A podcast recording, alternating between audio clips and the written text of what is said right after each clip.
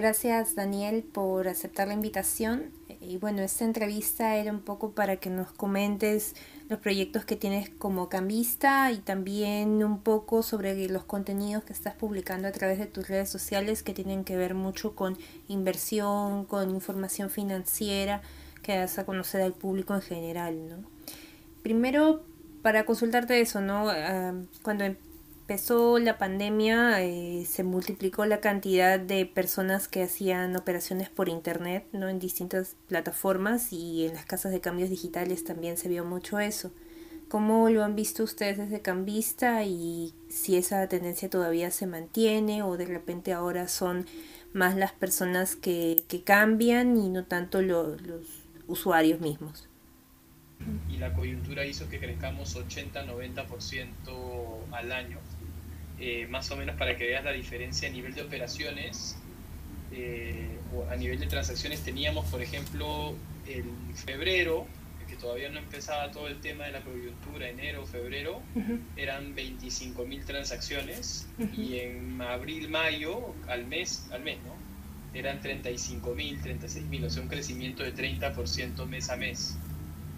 Entonces eso era eso fue algo muy muy fuerte a nivel de de transacciones y además otra cosa, otro punto importante es que las, el ticket promedio de, los clientes ha aumentado. O sea, ya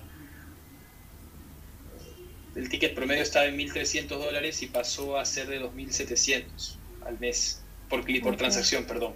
Y eso también cambia un poco el perfil del cliente con el que de repente ustedes empezaron eh, la, la fintech. Eh, en verdad nosotros nos, enfocamos sobre todo en personas naturales y, las personas que cambian, que cambian de la mayoría de personas, el 60%, 55% de transacciones son de soles a dólares. Quizás hubo un aumento en el envío de soles a dólares en la coyuntura, de 60 pasó a 60% eh, o 65%, pero, pero, ¿cómo se llama esto? Eh, sí, el, cliente no cambió, el cliente simplemente aumentó las transacciones, ese mismo cliente que teníamos. ¿no? Ahora, eh, revisaba información que ustedes cuando empezaron ni siquiera existía tanto la figura de las casas de cambio digitales, ¿no? Tuvieron que hacer una adenda, una ley de la superintendencia y ahora, o sea, como unos 4 o 5 años después hay un montón de estas plataformas, o sea, ha generado un ecosistema. ¿Cómo se siente haber sido de los pioneros en, tener esto de, este formato, este modelo de negocio? Sí, es una, sí, es una, una locura. Eh, o sea, uno, en primer lugar, creo que la competencia sí, en general es buena. Eh, nos gusta no solamente haber sido los primeros, sino poner los estándares a nivel de, seguridad, por ejemplo, nosotros es algo muy importante la, seguridad de nuestros clientes. Hoy en día nosotros tenemos la validación biométrica, aunque el hecho no solamente de crear la plataforma primero, sino de marcar eh, la ruta, y eso es lo más, lo más interesante. Eh, al mismo tiempo es lo más riesgoso, por eso eh, al final como nadie lo había hecho y nosotros empezamos, fue un proceso en el que decíamos, oye, que es, tan factible como, como operar normal como que nos cierren, ¿no? En cualquier momento. Entonces, ese riesgo creo que sí es algo que lo vemos como, o sea, haber superado ese riesgo es, es algo como un logro bien, bien bonito para el equipo. Y, y, por otro lado, creo que el hecho de que haya competencia nos hace siempre estar enfocados en, en mejorar ¿no? y en ofrecer nuevos servicios, definitivamente. Y bueno, así como ustedes fueron de los primeros, también han llevado de repente este conocimiento o han podido asesorar otros emprendimientos. En esa experiencia, este, no sé si has tenido esa experiencia, por ejemplo, de ser coach de otros eh, emprendedores que están recién empezando en el ecosistema digital. Sí, mira, a mí me, me, o sea, en general me gusta el mundo de los negocios, me gusta eh, formarme mucho en este tema, temas de inversiones, temas de negocios, de startups. y, lo que he aprendido, en verdad, lo he aprendido a punta de, golpes también. O sea, el ecosistema no, está, no estaba tan desarrollado cuando empezamos, ¿no? Estaba, las startups que existían era Kulki, eh, Joinas, ¿no? Eh, Fandango, muy pocas empresas fintechs acá también. Entonces, creo que esa experiencia me llevó a, a decir, oye, deberían todos tener acceso a esta información, al conocimiento para saber cómo hacer sus emprendimientos, ¿no? y, y, mi esposa me animó en verdad a, crear un canal exclusivo, o sea, un canal eh, público, digo, para, para, todos los emprendedores y poder ayudar con lo que voy aprendiendo. Y no solamente yo, sino que la comunidad en sí de emprendedores nos vamos dando tips, ¿no? Eh, entrevisto gente, fundadores de distintas startups en, en la TAM, entonces eso también es, es chévere porque, porque se crean nuevas oportunidades y porque veo cómo emprendimientos que de repente necesitaron en algún momento mi ayuda van creciendo, ¿no? Y eso para mí es muy, muy bonito. Y, y, además también me ha dado oportunidad de invertir en startups que a mí me parecen interesantes. Eh, ahí también es otra experiencia que voy teniendo, que en verdad es nueva y, y es como ser inversionista de, de, un early stage de startup, ¿no? Que me encanta.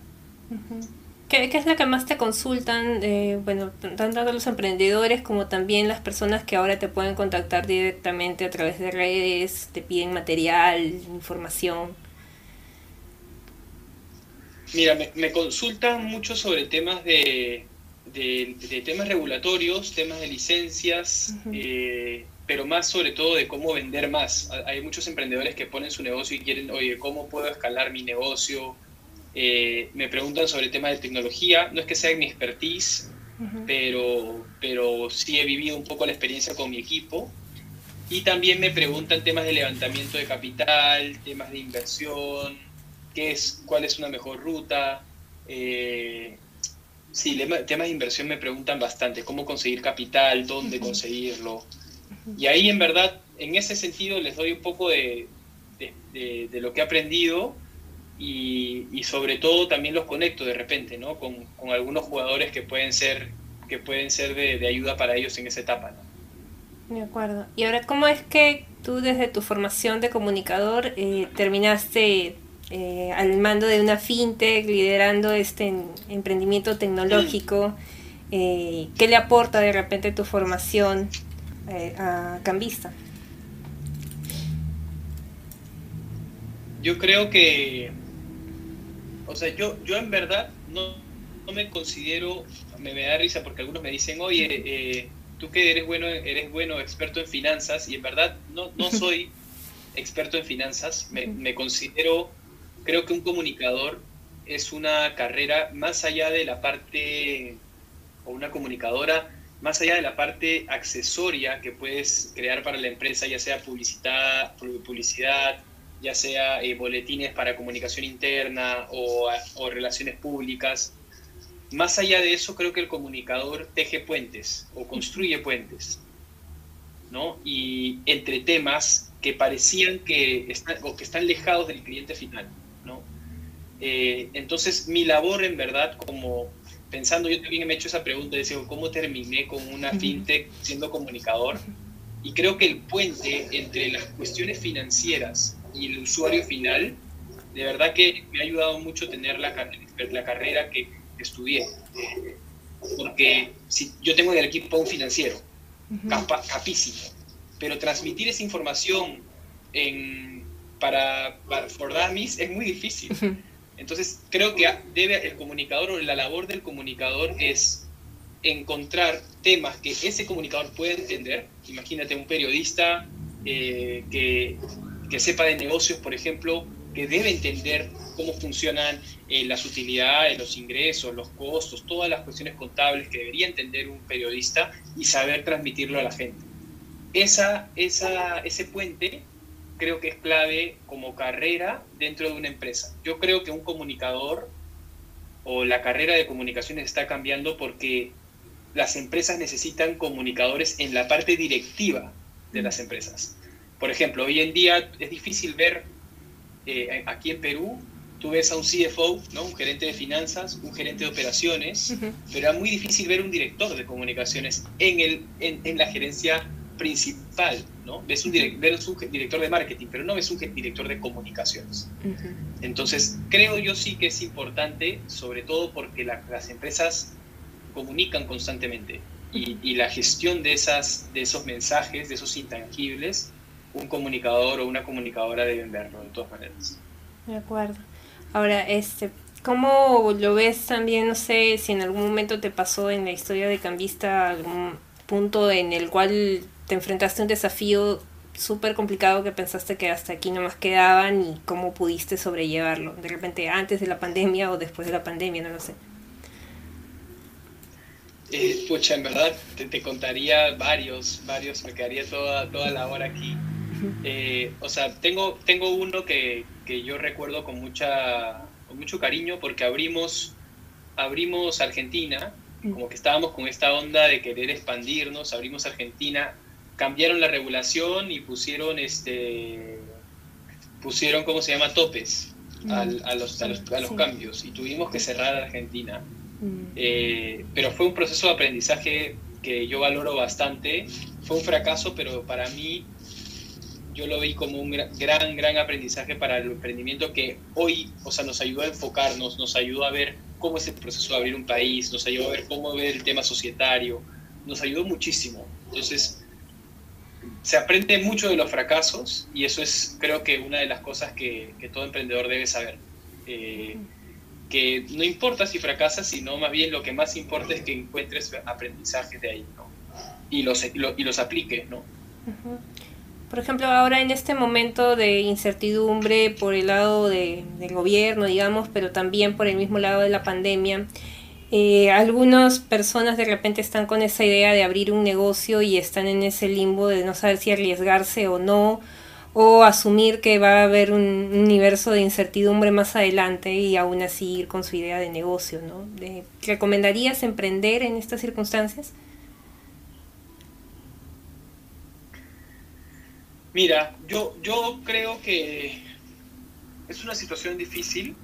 Creo que la, incertidumbre es algo que, que, nos acompaña a todos los emprendedores cuando hacemos un negocio y ahora la incertidumbre se ha, ha, crecido. ¿no? Eh, pero yo creo que, que las crisis son los mejores momentos para emprender, son las mejores oportunidades, porque cuando se mueven las cosas es cuando empiezan a aparecer huecos eh, a nivel de negocios en mi caso pasó algo similar con Cambista. O sea, el hueco que se formó fue que tenías la, la, banca cobrando carísimo mucho tiempo, un, mercado muy informal en el país, eh, una, una, industria dolarizada. Y, y, en, esas, en esos fallos es donde empiezan a aparecer las oportunidades. Entonces, cuanto, cuanto más tú, creo que todo emprendedor tiene que estar atento a esas a esas quejas, a esos problemas de la gente, eh, incluso sus propios problemas, estar con, el, con ese awareness bien prendido y, y lanzarse, aprovechar algo y, lanzarse, probar algo rápido en el mercado. Lo interesante de las, de las empresas, de los emprendimientos que están haciendo es que eh, cuando uno empieza hay mayor flexibilidad de equivocarse mm. y de probar y de testear y ver. Cuando uno tiene una empresa ya constituida, es mucho más te, ponen un, no sé, bien, imagínate que hay una regulación que te afecte como empresa ya constituida, formada, madura, es más difícil virar, ¿no? Un emprendimiento tiene más flexibilidad para aprovechar las oportunidades y eh, descartar de repente los caminos que no sean los adecuados. Entonces, yo sí veo una buena, o sea, no sé si recomendaría emprender, porque creo que cada caso es particular y, depende de la, de, la, de la, perspectiva de riesgo que tenga esa persona, pero, pero en general lo que yo veo es que siempre en las crisis salen los mejores emprendimientos. ¿no? Y hablando de esas oportunidades, de repente también creo que con Cambista están evaluando la posibilidad de tener un rubro de remesas. Eh, ¿qué, ¿qué, otras alternativas están viendo para más adelante? Ya estamos. Sí, ya estamos, está, estamos explorando el, el mercado de, de, la industria de remesas. No es fácil, lo cual me gusta más porque hay más barreras de entrada definitivamente.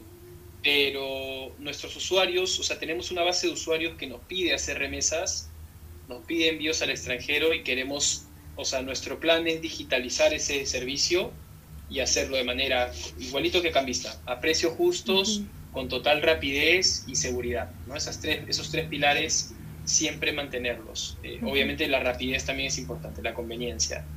Entonces, eh, ya estamos explorando, ya estamos en, procesos, todavía no puedo revelar mucha información.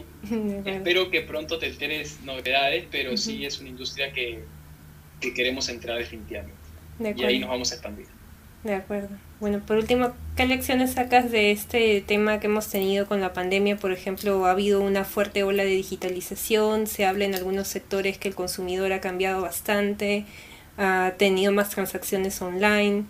Eh, ¿Qué lecciones crees que quedan mm. para los más adelante? Porque todavía no sabemos si va a haber una tercera ola, pero digamos que ya este, la pandemia empieza a reducirse también con el tema de la vacunación.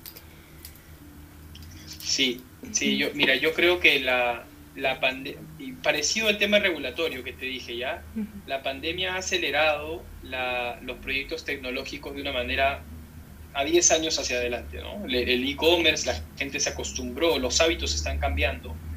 Y en ese cambio de, de, conducta, justamente como la regulación, haciendo un símil con la regulación, las empresas grandes les es más difícil de alcanzar esas oportunidades.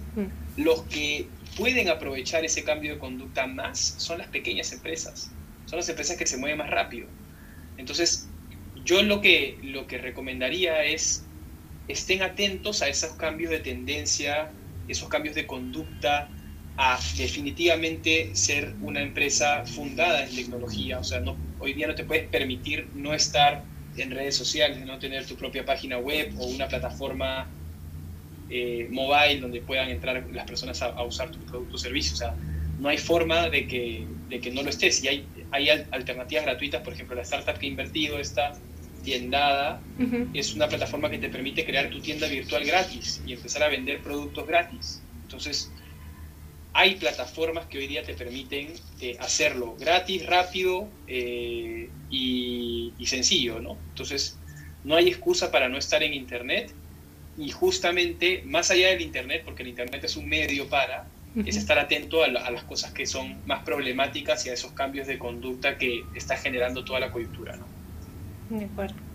Bien, muchas gracias Daniel. Eh, también quería felicitarte porque dentro de poco vas a ser papá. Supongo que eso va a cambiar un poco las dinámicas de todos los objetivos que tengas más adelante. Sí, probablemente. Igual, este, mucha suerte en todo lo que venga para ti. No, no, a ti te agradezco por, por la entrevista y, encantado de cualquier cosa que necesiten eh, volver a conversar.